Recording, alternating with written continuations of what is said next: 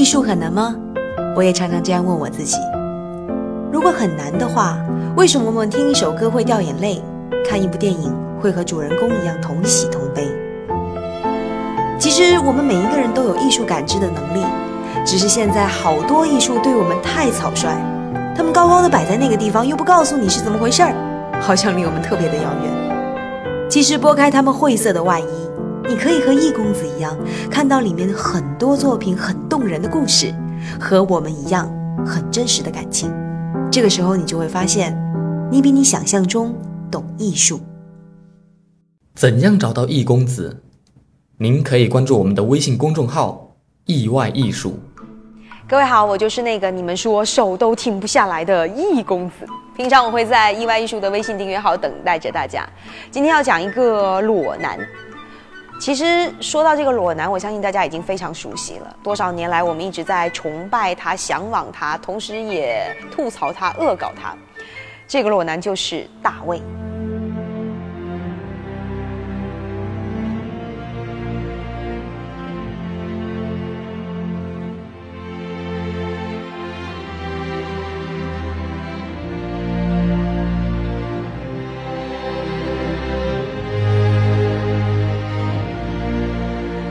你知道吗？这个大卫雕像刚刚完成的时候，达芬奇曾经一度对这个雕像摆在哪非常非常紧张。达芬奇刚看到大卫的时候，起先是这种表情，然后他就悄悄找到佛罗伦萨当时的评审团，要求一定要把这个自己认为不入流的雕像随便找个广场的墙角摆放得了。而正是在这个时候，大卫这座雕塑的亲爹米开朗基罗大步飞向正在窃窃私语的达芬奇，上去就当面跟他撕起来。要知道，达芬奇可是当时艺术界公认的天才大腕级的人，他为什么会对一个雕像摆在哪里那么紧张呢？这一切就要从这个雕像本身的作者米开朗基罗开始讲起。比达芬奇小二十三岁的米开朗基罗出生在一个小公务员家庭，在艺术方面基本上没有什么家族遗传，应该说打祖上八辈儿跟艺术都没有关系。不过呢，他的奶妈是一位石匠的妻子。后来，米开说自己有可能是因为吃了石酱味儿的奶水而获得了艺术的天赋，想想就觉得好污啊。不过，年轻的米开朗基罗决定了自己一定要搞艺术，也到意大利去上了很有名的艺术学院和画室。那个时候，达芬奇不到五十，刚好创作了那个《最后的晚餐》，也使他成为了艺术界的当红炸子鸡。米开朗基罗二十四岁，接到人生当中很重要的一个任务，让他去雕一个雕像，叫《哀悼基督》。这个雕像呢，呃，有很多的名字，有人叫他皮埃塔，有人叫他圣殇。他在应该是梵蒂冈的圣彼得大教堂，已经成为了所有人去梵蒂冈必游的一个景点了。这个雕像艺术界当时有很多人雕过它，也画过它，包括乔托啊等等等等。你会发现米开朗基罗的这一幅《哀悼基督》跟所有人都不一样。今天我们把它摆出来，大师与大师之间的这个对决，你才能明白为什么米开朗基罗在年少的时候就已经被公认为是天才了。艺术很难吗？我也常常这样问我自己。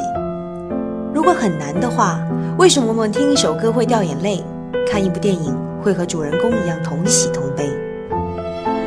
其实我们每一个人都有艺术感知的能力，只是现在好多艺术对我们太草率，他们高高的摆在那个地方，又不告诉你是怎么回事儿，好像离我们特别的遥远。其实拨开他们晦涩的外衣，你可以和易公子一样，看到里面很多作品很动人的故事，和我们一样很真实的感情。这个时候，你就会发现，你比你想象中懂艺术。且不论这个衣服上胸襟那一些褶皱感，你就看圣母玛利亚的那一个表情，安静的超越了所有的情绪。然后耶稣在他的怀里面，就像是一个新生儿一样的平静。你想，二十四岁的一个年轻的画家，他对于死亡却有超乎常人的这种理解。雕完了《哀悼基督》以后，米开朗基罗一夜爆红，然后米开朗基罗就哼着小曲儿，拎着他的行李，骑着小毛驴去了佛罗伦萨，在那里坐镇的正是大名鼎鼎的达芬奇。哎，你想，人家是一线的艺术前辈，面对一个一夜爆红的八线小明星，人家老人家心里作何感想？肯定不开心啊！正当这个时候，一个更重要的事情发生了，那就是米开朗基罗接到了一个大单子，要他雕刻大卫。大卫是谁？他其实既是一个人名，也是一个艺术题材，出自旧约圣经，就是大卫打败巨人歌利亚的故事。很多人也都雕过这个故事，要么就是雕大卫怎么踩着巨人歌利亚的头啊，要么就是拎着他的头啊，等等，大卫都是一个胜利者的姿态。但是米开朗基罗雕的，真的跟他们。大卫连同基座一起加起来五点五米，大概两三层楼这么高吧。换句话说，你要爬到二楼，推开门才能摸到大卫的小鸡鸡。这个雕像除了它非常伟岸之外，好在哪里呢？细看。你会发现，所有人雕大卫都是把大卫放在一个胜利者的姿态，但是米开朗基罗把生命胜利的意义放在了赢之前，而不是赢之后。赢之前才是生命全部的备战状态，是自己潜能极限的准备。你看他青筋暴起，肌肉紧张，双目有神，随时准备投入战斗。他是一个自信而沉稳、永远的挑战者。当我们今天去面对一个这么唯美的雕像的时候，真的已经超越了欲望，只有赞叹。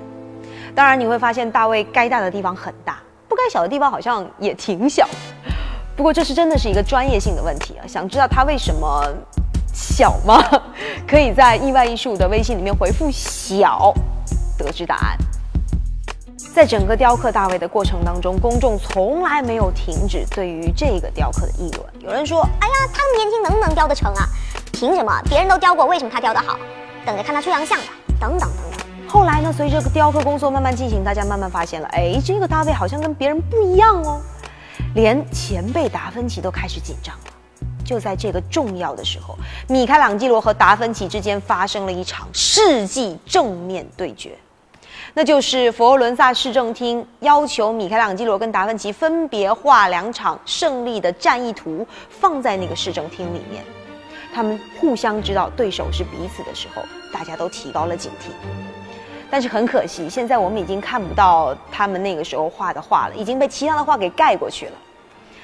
但是从后人的临摹本当中，我们还是能够发现这个世纪对决非常有意思。